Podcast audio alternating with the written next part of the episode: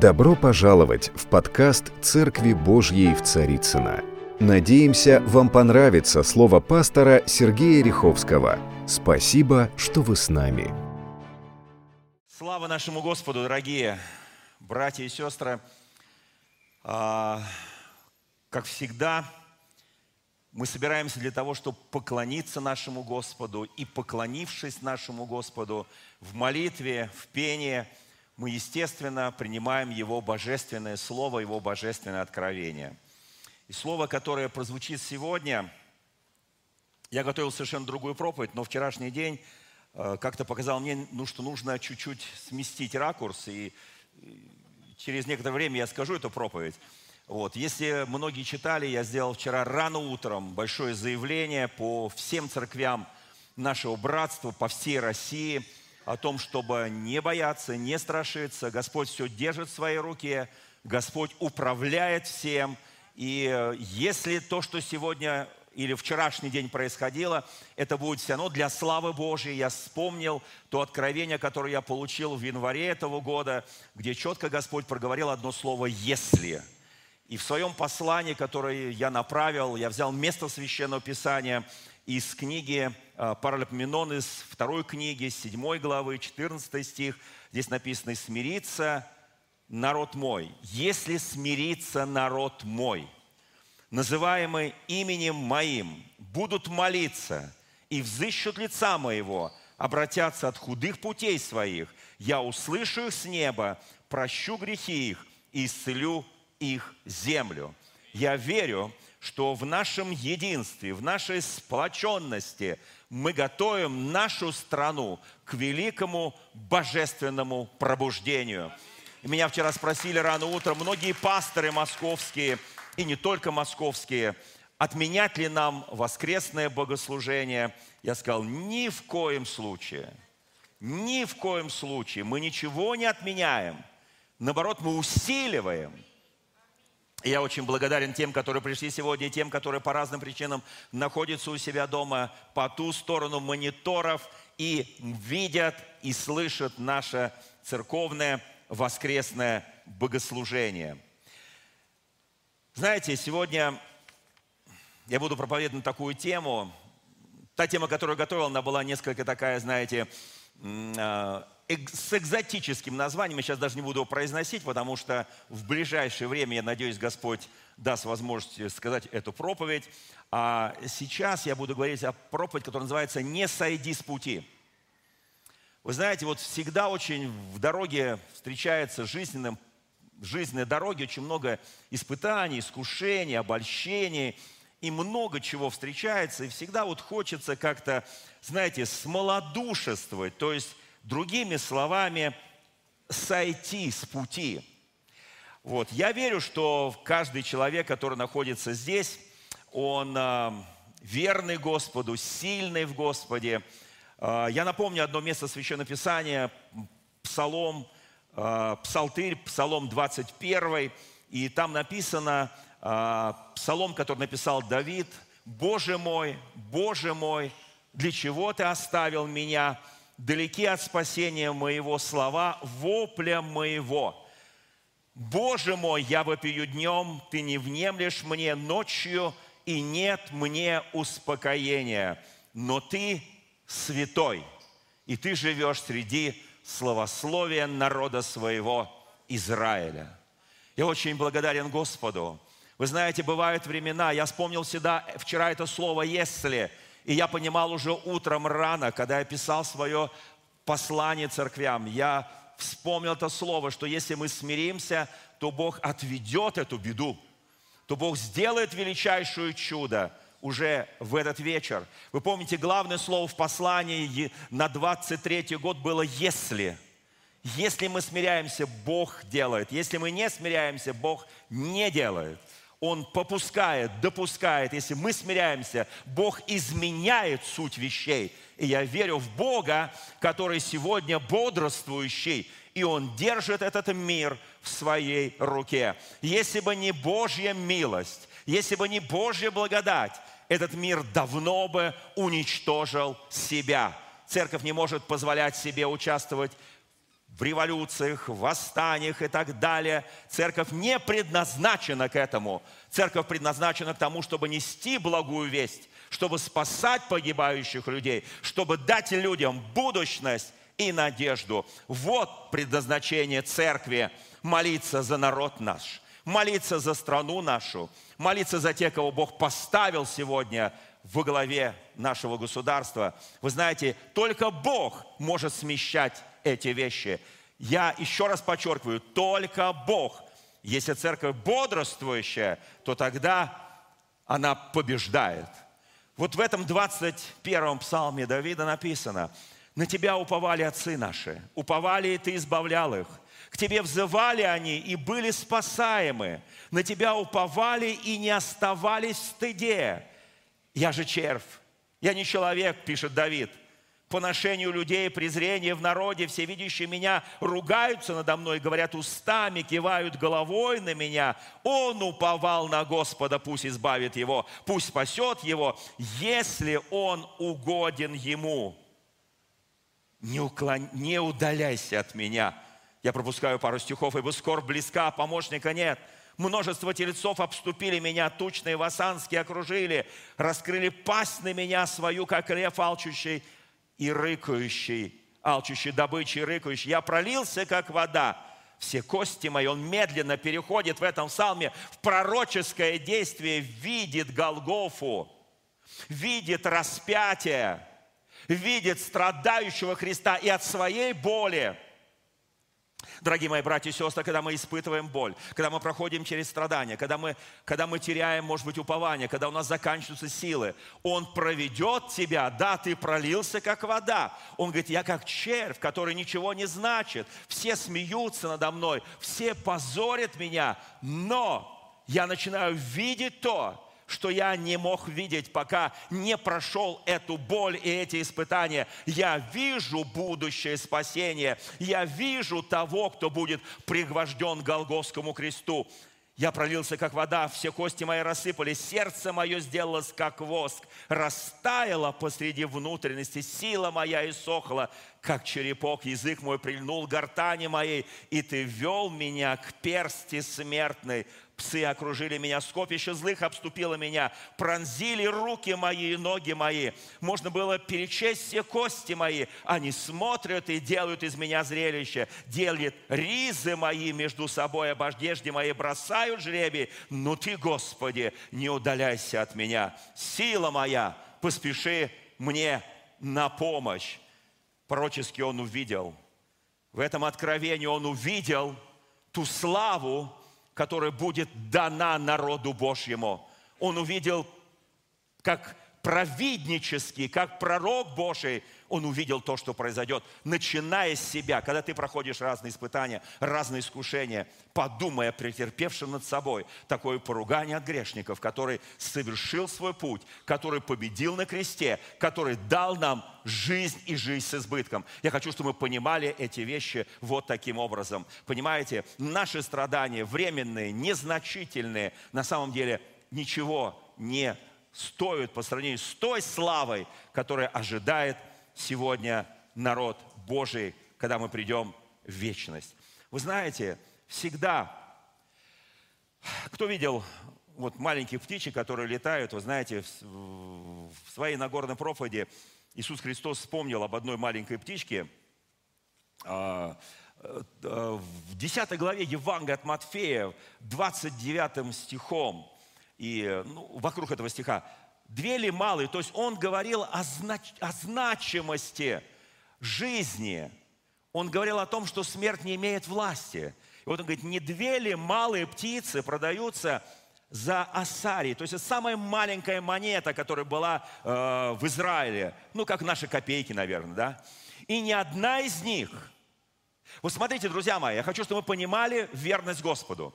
И он говорит, ни одна из них – из этих птичек, которые вообще ничего не стоят, они настолько малые, не упадет на землю без воли Божьей. Я хочу, чтобы Господь, знаете, вот вчерашний день, он для многих был каким-то таким, знаете, вот, э, скажем, э, ты, ты с Богом или ты не с Богом. Помните пословицу «иметь Бога за, Христа за пасухой»? Кто помнит, да? Он у тебя, он внутри тебя. Или ты выкидываешь его и бежишь, сломя голову, куда глаза глядят, спасая свою жизнь. Он говорит, вот эти две маленькие птички, которые стоят бесценок, которые вообще ничего не стоят, они не могут упасть на землю без воли Отца нашего. Вы же, он говорит, он говорит, у вас, дальше написано, и волосы на голове сочтены. О, Господь, это очень сложно для тех, кто работает, допустим, парикмахером, модельером причесок и там в салонах красоты, это же их доход. Они эти волосы каждый день усек, усекновение волос делают, обрезание волос делают, да. И как же так, Господь, ты говоришь, у вас все волосы сочтены, все верно.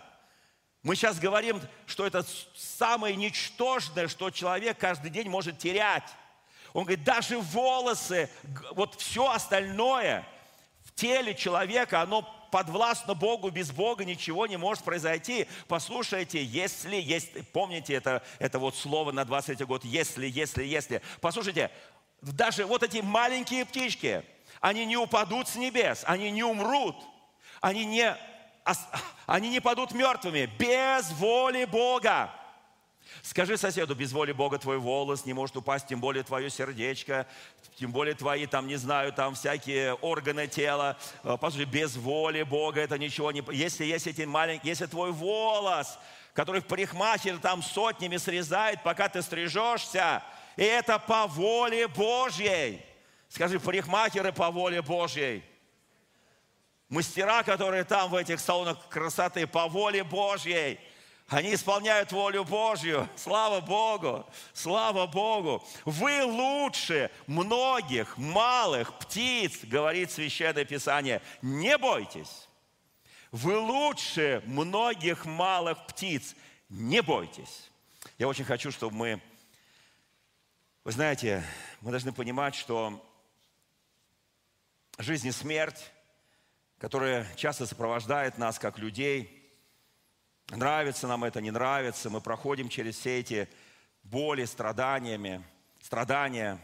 Вы знаете, на самом деле это, это жизнь, это жизнь. Я хочу напомнить еще одно место Священного Писания, второй книги Царств, в первой главе. Самое начало. Это место Священного Писания очень сложное для понимания людей, которые ненавидят – и очень сложное место для понимания у людей, которые желают смерти врагу. Это место Священного Писания. Послушайте, если даже две малые птички, которые без воли Божией не упадут, волос твой, который не упадет тебя с головы, без воли Божией, ну, Бог так сделал в организме человека, что у него ногти растут, волосы растут, надо их срезать, обрезать и так далее. Это воля Божья. Мы же не, не, не говорим о том, что Адам ходил весь такой заросший, как дикобраз. Или Авраам ходил таким, или Моисей, да, Моисей иногда так нарисует, что, Господи, кто его видел, да? Вот, таким. Он бы себя не узнал даже в зеркале. Послушайте, но я могу сказать простую вещь. Мы должны себе представлять, что, оказывается, есть такая сверхвера Богу, которая позволяет, о чем говорил Иисус Христос в своей Нагорной проповеди, любите врагов, благословляйте проклинающих, благотворите ненавидящих вас – есть такая любовь, это евангельская любовь, но Давид, который написал огромное количество псалмов, он уже владел инструментом этой любви. Да, иногда у него, как у Иакова, вы помните, иногда Иаков себя вел как Иаков, вот хотя Бог ему поменял именно Израиль, послушайте, но иногда он себя вел как Израиль, не как Иаков. Мы иногда себя ведем как человек плотской, иногда как человек духовный. Он вел себя как человек, которому дал Бог имя Израиль. Он вел себя как человек, который Иаков, кто помнит э, значение слова э, Иаков? Следующий по пятам или за, как это проще сказать, запинающий. Мы, мы перевели его имя как на русский язык, как обманщик. Но вообще он как бы преследовал своего брата старшего, держа его за пятку. Следующий за пяткой. Так он родился, так он вышел из утробы матери. И так он всю жизнь жил. Это был образ его жизни. Он всегда за кем-то, за кем-то, за кем-то, кого-то догонял, у кого-то чего-то отнимал и так далее. Вот такой образ жизни. Послушайте, его имя соответствует, да, э, следующий по пятам за тобой, следующий по пятам за тобой.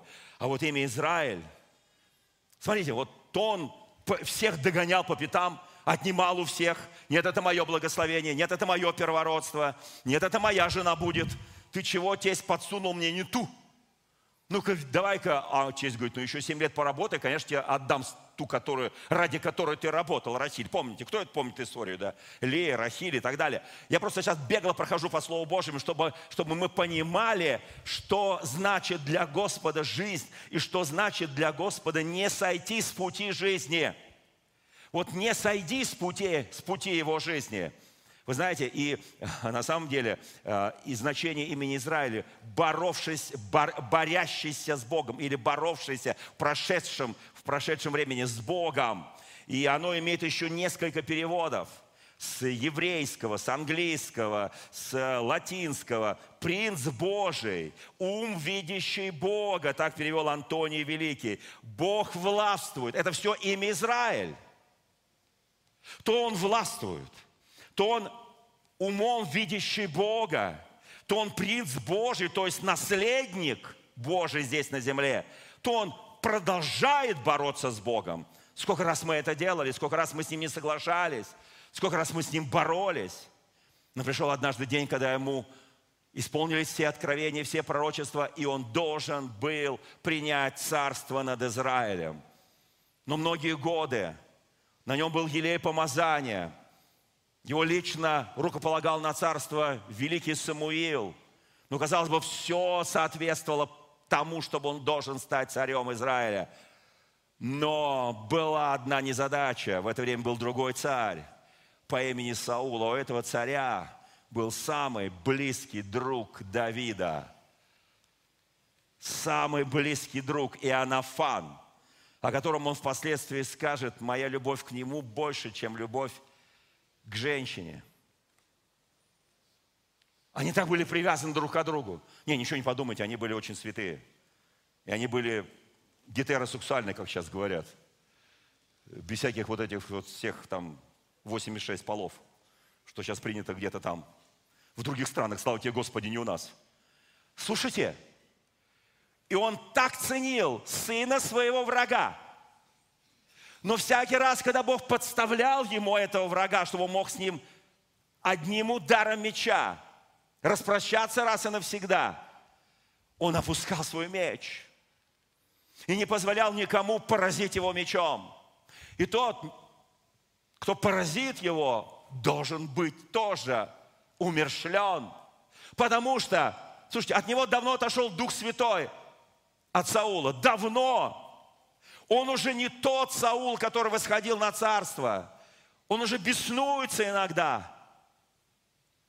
Но Давид говорил, ты как мог убить помазанника Божьего?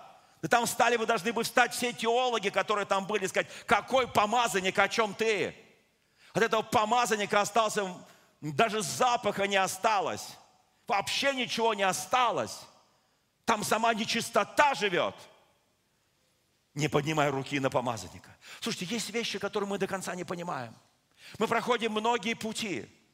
Не сбейся с пути. Дьявол пытается сбить тебя с пути. Он пытается, чтобы ты нарушил эту границу, эту перешел, эти красные линии, эти какие-то еще линии. Он всегда так делает. Но ты стой твердо.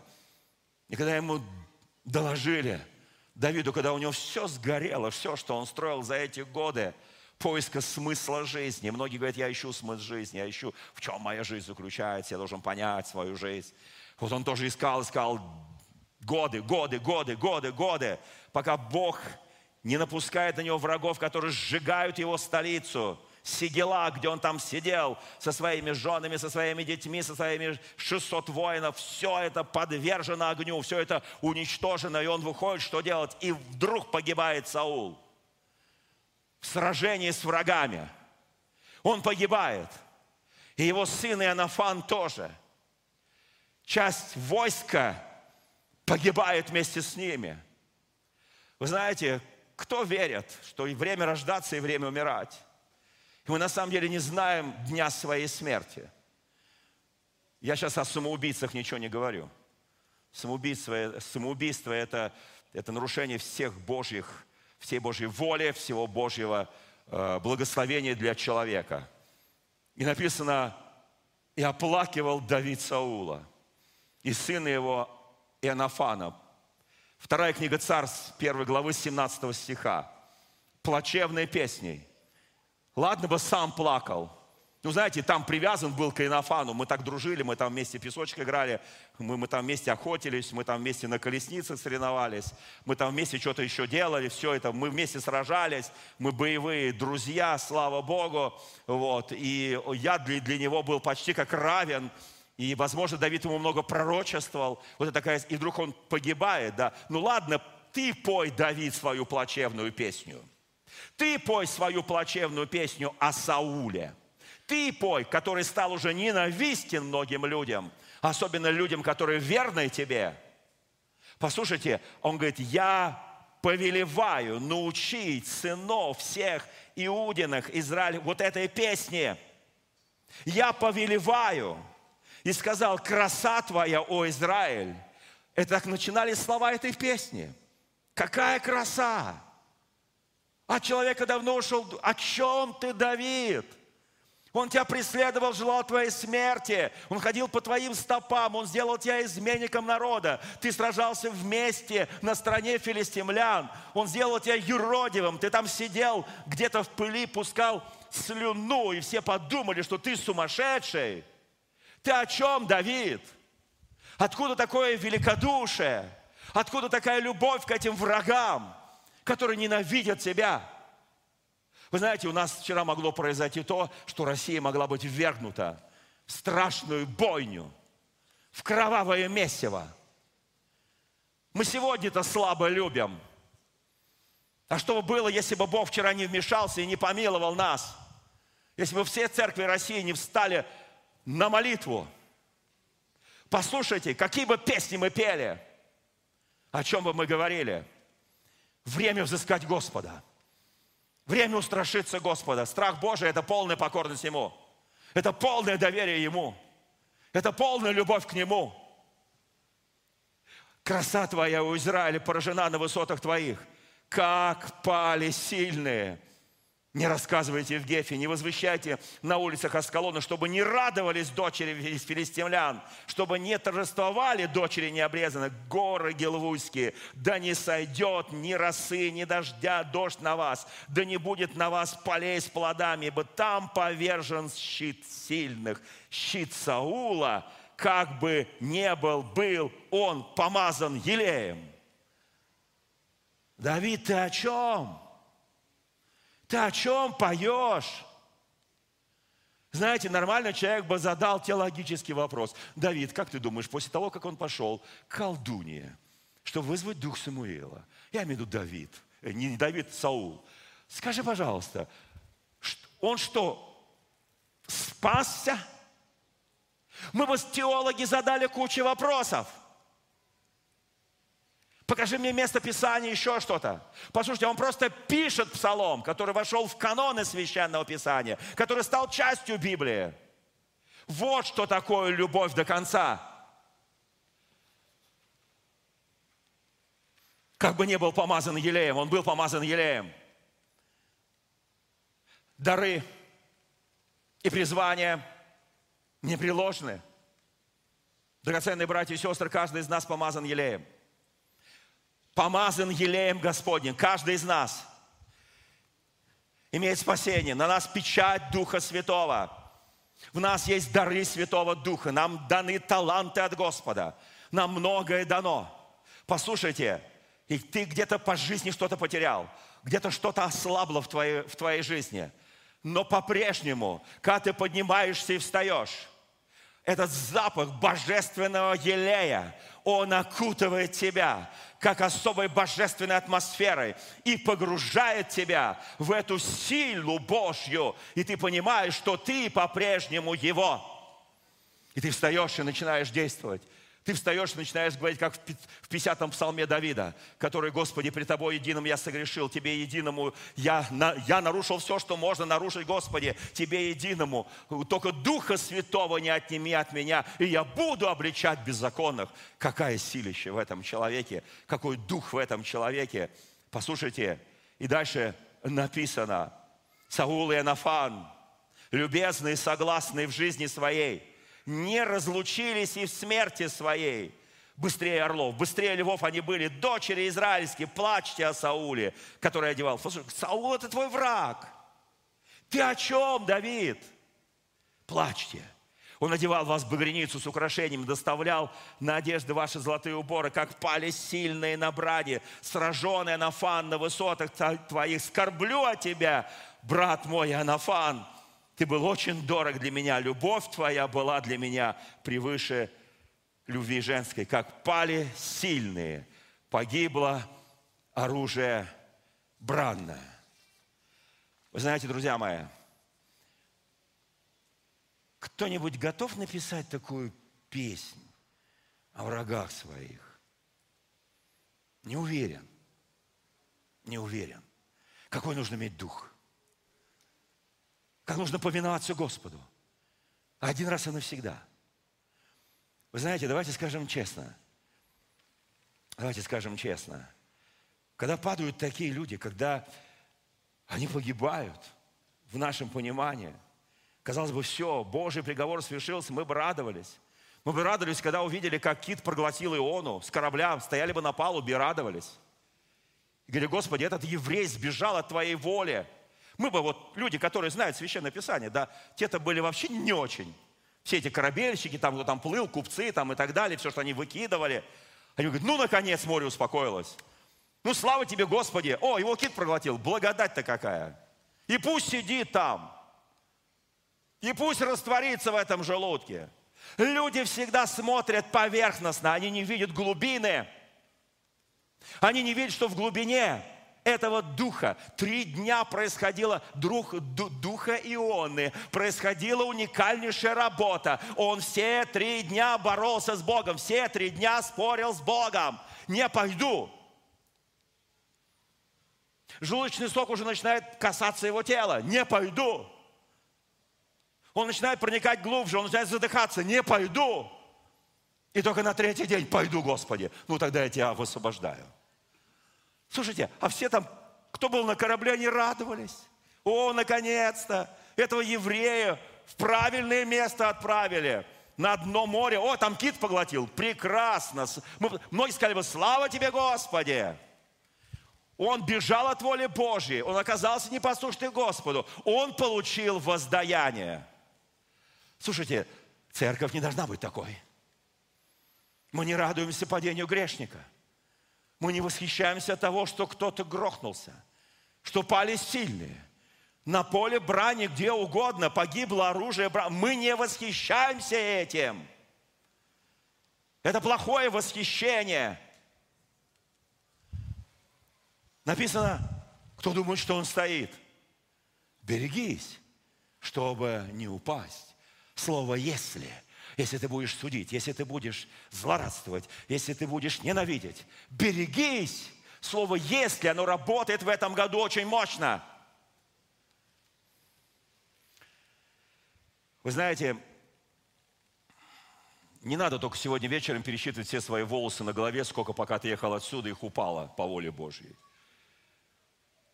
Ты можешь просто, если уж доверяешься Господу, вот я на многих братьев смотрю, вот я тоже думаю, может, когда-нибудь я так сделаю, они просто на лысо бреются и все. Полное доверие Господу. Аминь. Викторович, полное доверие Господу. И мужество. Кто говорит, они нарушают Писание, они без воли Бога состригли свой волос. Нормально все, все по воле Божьей. Он нам позволил это делать. Эти маленькие птички, продающиеся за ничто, они не падают без воли Божией. Естественно, он бреется по воле Божьей. Аминь, слава Богу. Я не бреюсь тоже по воле Божьей, слава Богу. Вы знаете, мы все стоим в очереди. Нет, не за туалетной бумагой.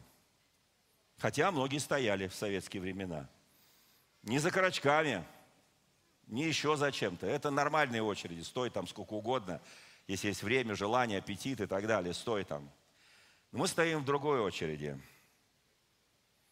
из которой ну, мы даже не догадываемся, что мы стоим в этой очереди. Мы никогда не сможем узнать, сколько людей впереди нас в этой очереди. Мы никогда не сможем встать снова за редким исключением. Пару случаев в Священном Писании. Пару случаев. Воскресший, например, Лазарь. Или же он потом все равно умрет. Или же благодатный царь Езеки, которому Бог продлил еще пятнашку, 15 лет дал еще пожить. Немного таких случаев. Воскресший сын одной женщины там, сыномитянки. Помните, да, все эти случаи, да? Мы никогда не сможем встать в конец этой очереди. Мы не можем выйти из этой очереди. Мы не можем избежать этой очереди. И пока мы стоим в этой очереди, эта очередь покинуть этот мир – однажды покинуть этот мир по воле Божьей. Пока ты стоишь в этой очереди, задумайся над тем, что Бог тебе дал жизнь, благодатную жизнь, жизнь несварливого человека, независтливого человека, не вечно недовольного, гневающегося. Ну, как Давид, он говорит – это сильные пали Израиля. Это самые лучшие в Израиле. Такую тебе жизнь дал Бог. Цени время, отпущенное тебе. Замечай хорошее в этом мире. Будь милосердным, сострадательным, благотвори. Сделай, признавай ценность ближнего своего, другого человека. Сделай твой голос слышимым для этого мира – не молчи, делай маленькие вещи большими. Живи так, чтобы другие радовались общению с тобой. Когда ты с кем-то встречаешься, люди должны радоваться. Слава Господу. Люби тех, кто окружает тебя. Привноси Божий мир в этот мир. Греха и порока приноси. Блаженны миротворцы, ибо они нарекутся сынами Божьими. Будь уверен, что все твои близкие знают, что ты их любишь. Не они тебя любят, ты знаешь, а что ты их любишь. Это большая разница. Не жалей о том, что было. Просто покайся в том, что уже невозможно изменить и тяготит тебя. Убедись в том, что ты готов. Помнишь, здесь ты все можешь изменить. Там уже никогда. Господи, помоги нам. Вы знаете, это, кто-то скажет, ну это страшная очередь. Нет, почему страшная? Это нормальная очередь. Мы же еще стоим в одной очереди, в которую мы мечтали попасть. Правда, как и в этой очереди, стояние в той очереди от нас не зависело ничего. Мы просто стояли тоже в одной очереди задолго до того, как стать в эту очередь оставить этот мир. Мы стояли в очереди, как родиться в этот мир. Кто стоял в этой очереди? Поднимите руки. А кто стоит в той очереди, которая на, покин, на, на покидание, на время на перемещение в вечность, на, навсегда перемещение в, в вечность? Слушайте, кто стоял в очереди, чтобы родиться в этот мир? Ты даже не знал, что ты в нем родишься. Даже понятия не имел, что есть этот мир. Ты даже не думал об этом. Ты был там в мыслях у Господа, в Его воле, в Его планах. А Его планы выше твоих, как небо выше земли. Его воля совершенно другая, она всегда благая, угодная и совершенная. И ты стоял в этой очереди, не знаешь, что стоишь. Ты стоишь в этой очереди, которую сейчас я сказал, ты не знаешь, что ты в ней стоишь. Но ты как э, э, мудрый человек должен догадаться, что ты стоишь в этой очереди на отбытие. Но ты стоял в очереди на прибытие. Не знаю, что ты в ней стоишь. Даже твои папа и мама не знали, что сейчас явится им на свет Божий. Вдруг явился ты. Слава Богу! И ты сначала ничего не понимал. Потому что там было в утробе материнской комфортно, уютно, тепло. Мухи не кусали, все супер, отлично. Вовремя покормит, попоет, спать уложит. Все отлично. Никаких забот, никаких тревог. Ничего вообще, никаких зарплат, денег, работ. Вообще ничего не нужно. Вот такая чудная очередь. Но ты в нее уже не вернешься. Мы все в другой очереди. Но помните, Саул в ней стоял, Иоаннафан в ней стоял, Давид стоял, Моисей стоял. Величайшие помазанники Божьи, они стояли в этой очереди. И однажды в их жизни настал момент, когда они перешли, достойно перешли в мир иной. Не все, конечно, достойно перешли в этот иной мир. Друзья мои, вы знаете, есть такое место Священного Писания, позвольте мне напомнить о нем. А, оно написано в книге Бытия, в 35 главе. Я открою Священное Писание, 35 глава книги Бытие. А, история, которая здесь написана, она очень уникальная и удивительная. Мы ее знаем практически наизусть, наверное, все уже Бытие это прочитали точно, начиная с этого года, с января. Вот, мы каждый год прочитываем Библию, кто-то два раза, кто-то три раза от начала до конца. Вот. Здесь написана уникальная, удивительная история. Тоже, чтобы не сбиться с пути, нам ее нужно знать.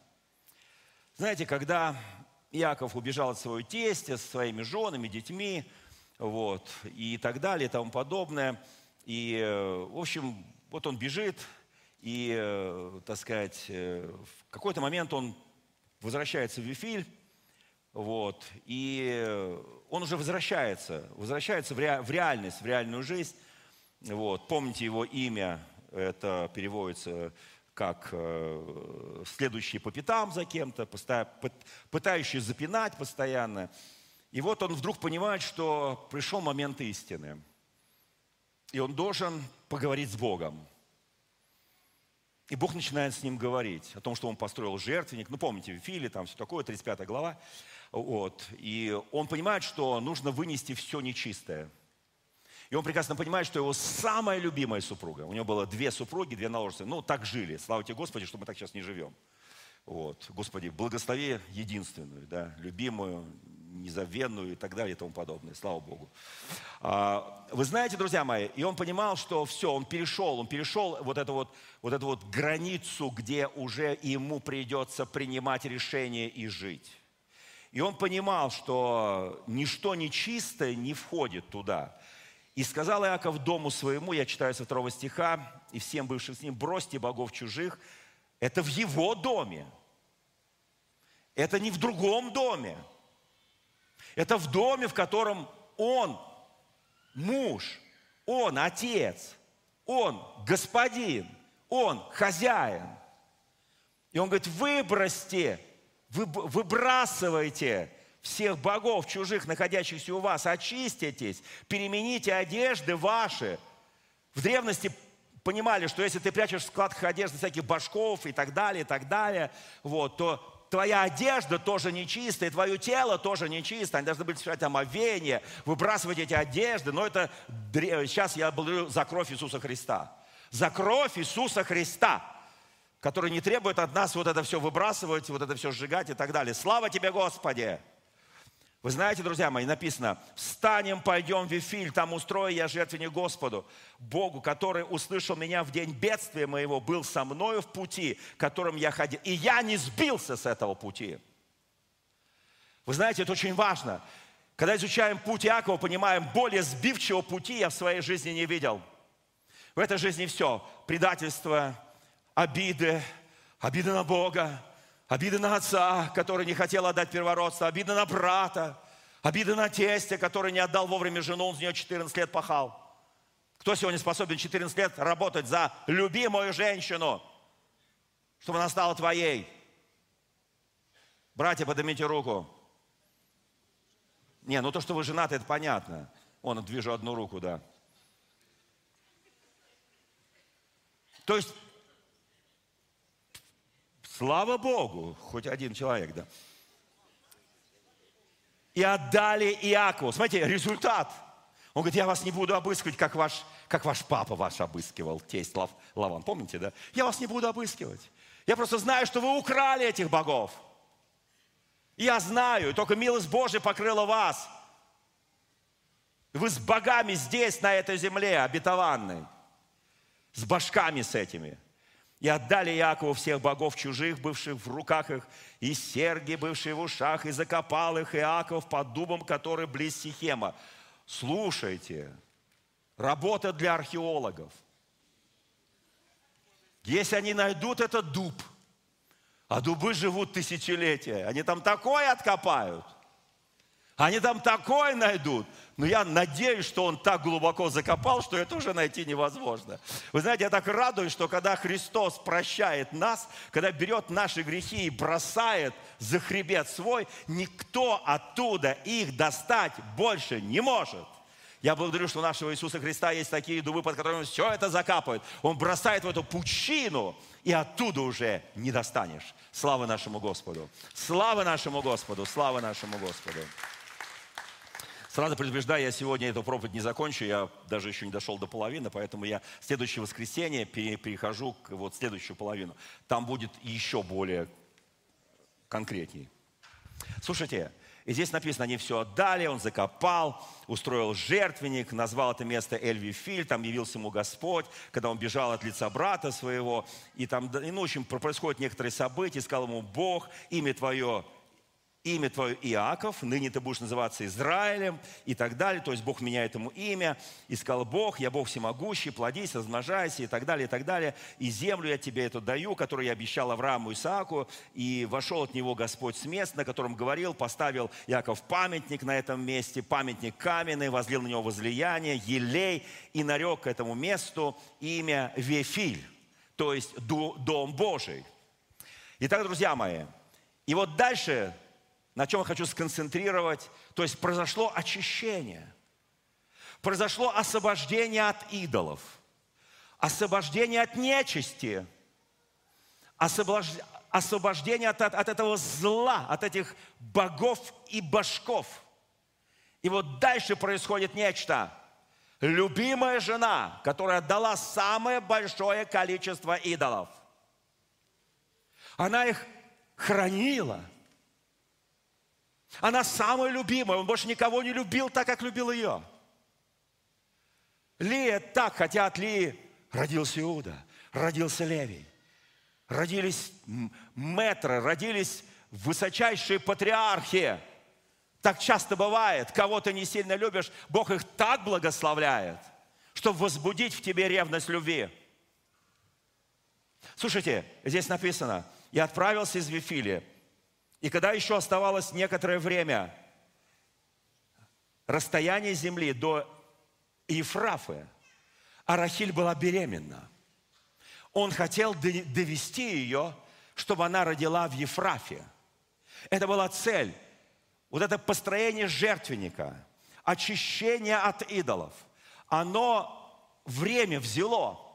Оно взяло, наверное, несколько дней – пока не освещались, омывались, какую-то одежду другую покупали и так далее. Да? Это заняло время. И он понимал, что нужно срочно ехать в Ефрафу, ибо там она должна родить последнего сына ему. Вот там, именно там. И он гнал, простите меня, что там у них там были, ослы, там, не знаю, что там у них какой-то какой там транспорт был, гужевой, да, гужевой транспорт, да, вот. И он просто говорит, давайте быстрее, быстрее, мы едем. Рахиль родила, и роды ее были, она родила в дороге. Они не доехали до цели. Вы знаете, это было печально для нее. Она родила, она называет, рожденному ребенку дает имя, но отец поменял это имя. Она называет его Бинони, он назвал Вениамином. И написано, и когда она назвала, когда он изменил его имя, Вениамин, переводится на русский язык «сын моей правой руки» или «счастливый сын». Так его имя переводится. Был последний сын. Вы помните, Иосиф будучи верховным правителем Египта, хотел видеть именно этого своего брата. От Рахили всего два ребенка, ее биологических ребенка. Это Иосиф и Вениамин. Он потом так хочет его видеть. Он готов за это кормить всех своих братьев, которые его ненавидели, убивали, продавали в рабство. Он готов им простить был все. И когда он открылся им, он плакал пред ними. Кто помнит эту историю? Они были в руке его, он мог с ними сделать все, что угодно. Как и Давид над Саулом. И вместо песни хвалебной просто покрыть позором и залить там, я не знаю, дегтем. Это место похоронения. Но что-то Бог сделал с этими людьми. Они обладали другим сердцем. Слушайте, и вот дальше происходит нечто. Они не доезжают, она умирает. Ребенок рождается, он ее хоронит там. Потом все-таки доезжает до этого прекрасного города. Умерла Рахиль, погребена была на дороге в Ефрафу, то есть в Вифлеем. Они не доехали до Вифлеема. Иногда Бог делает какие-то вещи, которые мы не совсем понимаем. Если бы, а если бы они доехали туда, и она родила в Вифлееме, то многие порочества думали бы об этом. Я хочу, чтобы мы понимали. Иногда Бог настолько управляет, ты стоишь в этой очереди, ты не знаешь, когда твой час придет.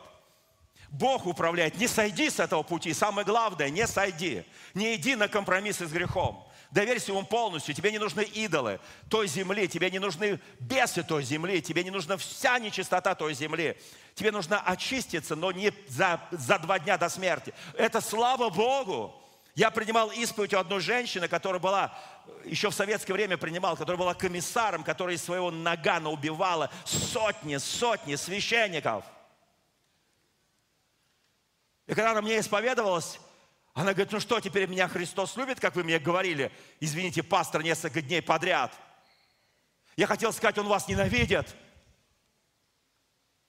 Но я сказал, во имя Иисуса Христа он вас прощает и любит. Знаете, как сложно говорить, когда ты понимаешь, на ней столько крови. И она умерла блаженная, с улыбкой на устах. Последнее мгновение своей жизни. Успела покаяться. Послушайте. И здесь написано, Яков поставил над гробе памятник. Это памятник Рахиле до сегодня, это было во времена Моисея, который писал. И там он сделал свой шатер и так далее. Она не успела. Он не успел ее довести, как он не гнал лошадей. Вы знаете, у каждого из нас есть, на это заканчиваю, он не добрался до дома хлеба. Вифи, э, Вифлеем – это дом хлеба. Он не добрался. Он не наелся этого хлеба. Знаете, у каждого из нас есть свое кладбище, которое мы... Что такое кладбище? Там, где ты похоронил что-то любимое, дорогое для тебя. Я сейчас не имею в виду только кладбище, которое там на земле. Я вообще имею в виду, что мы где-то чего-то в жизни оставили, похоронили и уже предали забвению, и понимаем, что невозможно все это вернуть. Вот. У каждого из нас мы э, многое, мы понимаем, что есть вещи, которые мы не можем изменить. Вообще не можем изменить. Но вы знаете, Марфа, Мария и Лазарь тоже так думали. И Христос как бы допустил, чтобы они так думали. Потому что он не пришел вовремя. И умер Лазарь. Но когда пришел Христос, он сказал, где вы его похоронили? Я хочу исправить то, что сделано. Но не ради Лазаря, а ради славы Божьей. Потому что есть вещи, которые Бог делает, которые нам не подвластны, которые нам непонятны. Но будет день в истории человечества, когда другой человек из потомков Иакова будет вести свою жену в Вифлеем. Она будет тоже беременна. Она будет на последние месяцы. Последние дни ее беременности. Она, он будет вести ее из Назарета в Вифлеем через Иерусалим. Они пройдут этот путь, и он ее довезет. И она там родит. Послушайте, и нарекут ему имя – Эммануил, Бог правый, Бог правды. Почему ты, Господи, не позволил приблизиться Иакову с Рахилию и родить Вениамина. А недалеко от Ефрафа Вифлеема. Потому что придет день, когда из тебя, Вифлеем, земля Иудина, родится царь царей. Где ты не дошел, там Иисус дойдет. Где ты ослабел, где ты похоронил, потерял что-то любимое, Он дойдет. Там, где ты чего-то не смог, не достиг, не дошел, Он дойдет. И там будет рожден царь царей. Я хочу на этом закончить эту проповедь. Знаете, старый Иаков, которого его дети везли навстречу в Египет с сыном, о котором он думал, что он умер, что эта очередь для него уже закончилась. Его везут там на ослах. Его дети, которые пришли, папа, там Иосиф, он нас ждет. Послушайте, он уже был полуслепой. Он потом слепым благословлял детей Иосифа. Кто помнит это? Но у слепых очень хороший слух. И вдруг он слышит шум колесниц, топот копыт. И он говорит, дети, что это? На нас кто-то нападает? На нас мчится какое-то вражеское войско? Нет, папа, ты не знаешь. Ты сегодня увидишь Иосифа. Это он послал колесницы, лучшие колесницы Египта, лучшие всадники Египта, лучшие вельможи Египта. И он там, они встречают тебя, папа. Потому что сегодня ты патриарх. И когда ты войдешь во дворец фараона, папа, ты не знаешь еще, но фараон спустится со своего трона – подойдет к тебе, поклонится тебе и попросит у тебя благословения. И ты, папа, благословишь его. Только не сбейся с пути. Дети, это правда, это не войско врагов. Нет, папа, это твой сын прислал лучшие колесницы, лучших всадников. Папа, это для тебя. Я хочу на этом закончить эту часть проповеди. Не сбейся с пути. В следующее воскресенье я продолжу эту проповедь. Приготовьте ваши сердца, друзья мои. И потом я хочу, чтобы была молитва. В конце следующей проповеди, совокупно с этой проповедью, чтобы была молитва за очищение, за ревность о Господе. Господь вчера помиловал нашу страну Россию. Господь нам вчера дал будущность и надежду. Господь, Он неизменен. Он по-прежнему тот же. Он все держит в своих руках – он все продолжает контролировать. Куда ты доехал, куда ты не доехал. Но тот, который пойдет впереди тебя, о котором скажет Иоанн Креститель, он будет крестить Духом Святым и днем. Он доедет до этого места, и ты вместе с ним попадешь в это благодатное место во имя Иисуса Христа. Аминь. Аминь, аминь, аминь, аминь. Давайте встанем пред нашим Господом. Господь, я так благодарен Тебе за народ Твой, за Твоих сынов и дочерей. Я так благодарен Тебе за каждого человека на этом месте. Я так благодарен Тебе за братьев и сестер. Я благодарю Тебя, Господи, ибо мир Твой ну, выше всякого понимания, разумения, он распространяется в наши сердца. Господь, Ты дал нам будущность и надежду. И дай нам быть верными, дерзновенными, ревностными. Дай, Господи, идти уповая на Тебя. Господи, дай помнить, что даже волос головы нашей не упадет без воли Твоей. Даже птица, которая маленькая летает, она не упадет на эту землю без воли Твоей. Укрепи в нас, Господи, веру, чтобы мы были верны до конца, потому что из России должен пойти огонь Божьего пробуждения. Россия нужна Господу во имя Иисуса Христа. Да будет благословен каждый человек на этом месте. Аминь. Дорогие друзья, спасибо, что были с нами – и до встречи на следующей неделе на подкасте «Церкви Божьей в Царицына.